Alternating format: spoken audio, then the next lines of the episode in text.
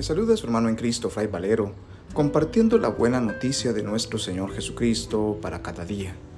Reflexionamos hoy el Evangelio según San Juan, capítulo 12, versículos del 1 al 11 correspondiente al lunes santo. Seis días antes de la Pascua, fue Jesús a Betania, donde vivía Lázaro, a quien había resucitado de entre los muertos. Ahí le ofrecieron una cena. Marta servía y Lázaro era uno de los que estaban con él a la mesa. María tomó entonces una libra de perfume de nardo auténtico, muy costoso. Le ungió a Jesús los pies con él y se los enjugó con su cabellera. Y la casa se llenó con la fragancia del perfume. Entonces Judas Iscariote, uno de los discípulos, el que iba a entregar a Jesús, exclamó, ¿por qué no se ha vendido ese perfume en trescientos denarios para dárselos a los pobres?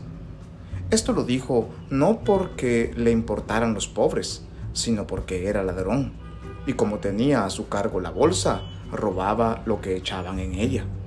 Entonces dijo Jesús, déjala, esto lo tenía guardado para el día de mi sepultura, porque a los pobres los tendrán siempre con ustedes, pero a mí no siempre me tendrán. Mientras tanto, la multitud de judíos que se enteró de que Jesús estaba allí, acudió no solo por Jesús, sino también para ver a Lázaro, a quien el Señor había resucitado de entre los muertos.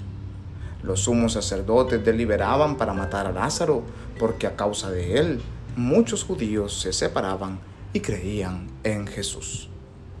Palabra del Señor, gloria a ti Señor Jesús. En este lunes santo, la palabra de Dios nos propone diferentes personajes con los cuales nosotros podemos confrontar nuestra vida.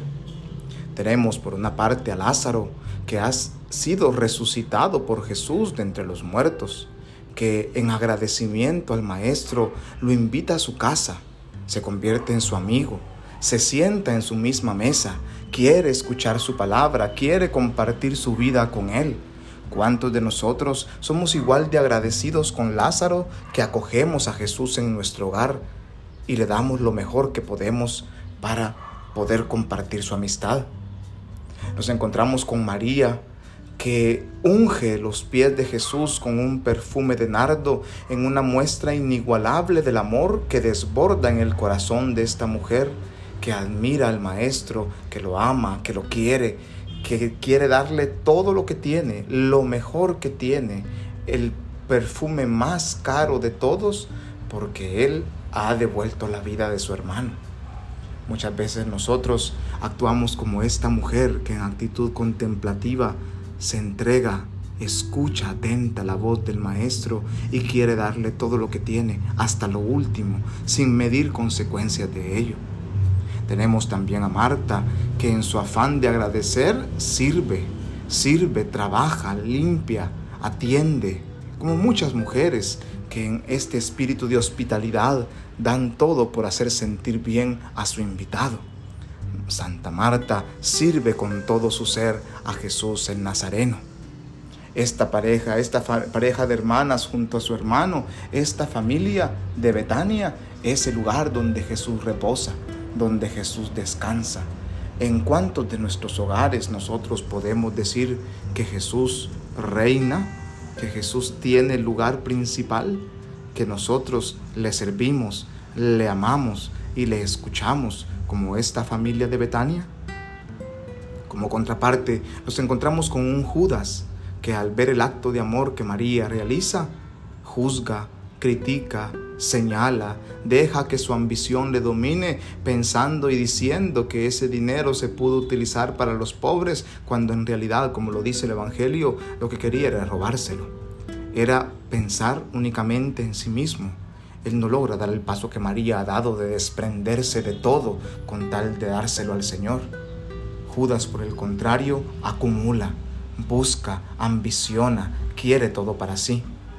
Y finalmente tenemos el grupo de los sumos sacerdotes que intentan matar ya no solo a Jesús porque lo sienten como amenaza, sino que a los que están en torno a Jesús, en este caso a Lázaro, porque su testimonio está haciendo que muchos judíos se aparten de su religión y se vayan y crean en Jesús.